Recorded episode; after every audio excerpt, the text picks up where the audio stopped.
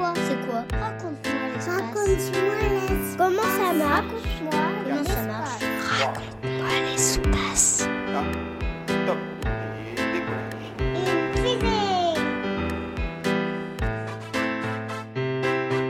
Bonjour, je m'appelle Capucine et je voudrais savoir comment se créent les étoiles filantes. Je m'appelle Olivier, je travaille au CNES, je suis ingénieur et avec mes collègues du CNES et avec des, des astronomes euh, du monde entier, nous construisons des satellites que nous envoyons dans l'espace pour observer l'univers. Qu'est-ce que c'est qu'une étoile filante? Une étoile filante, c'est un petit point lumineux qui traverse le ciel à toute vitesse, mais en fait, c'est pas une étoile. Une étoile, c'est une grosse boule de gaz en feu très très très très loin de nous, comme le Soleil, mais encore plus loin, alors qu'une étoile filante, c'est un tout petit grain de sable qui traverse l'atmosphère juste au-dessus de notre tête à toute vitesse, pas très loin, juste au-dessus des nuages, au-dessus des avions, et qui brûle dans l'atmosphère. Pourquoi ce petit grain de sable qui arrive de l'espace brûle-t-il dans l'atmosphère? Parce qu'un grain de sable, ça brûle pas. Mais en fait, il brûle parce qu'il frotte très fortement dans l'air. Si tu frottes tes mains l'une contre l'autre très très fort et très très longtemps, tu vas sentir que tes mains, elles commencent à chauffer. Si tu continuais pendant très très longtemps, tu pourrais presque te brûler même. Eh bien, un petit grain de sable, c'est pareil. Il arrive de l'espace dans l'atmosphère avec une telle vitesse que simplement le fait de se frotter dans l'air, ça le fait chauffer, ça le fait brûler. C'est pour ça qu'il émet une très forte lumière.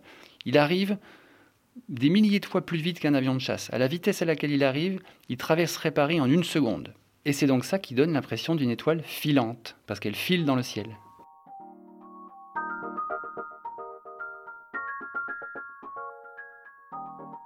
Alors d'où viennent ces petits grains de sable qui, qui rentrent dans l'atmosphère? En fait, ils viennent de comètes. Les comètes, ce sont des gros cailloux dans l'espace qui se déplacent et qui ont tendance à perdre de la matière. Ils perdent une partie de, le- de leur poussière, justement, qui reste derrière eux dans l'espace.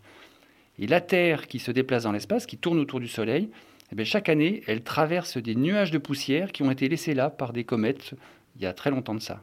Et est-ce qu'il en tombe beaucoup des étoiles filantes sur Terre? Eh bien oui.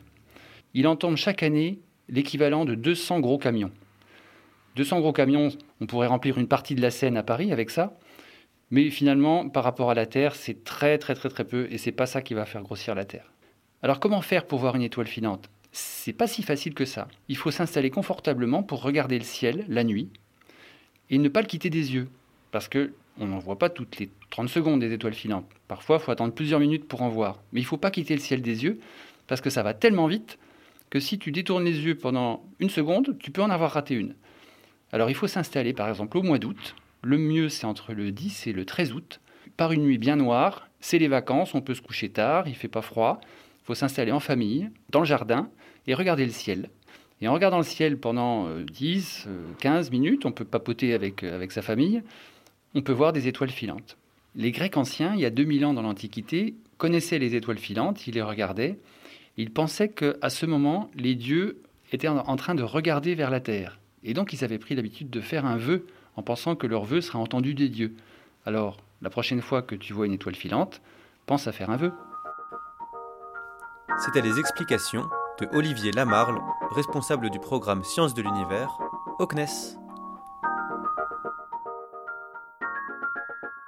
C'était Raconte-moi l'espace, le podcast du CNES qui répond aux questions scientifiques et spatiales des enfants petits et grands.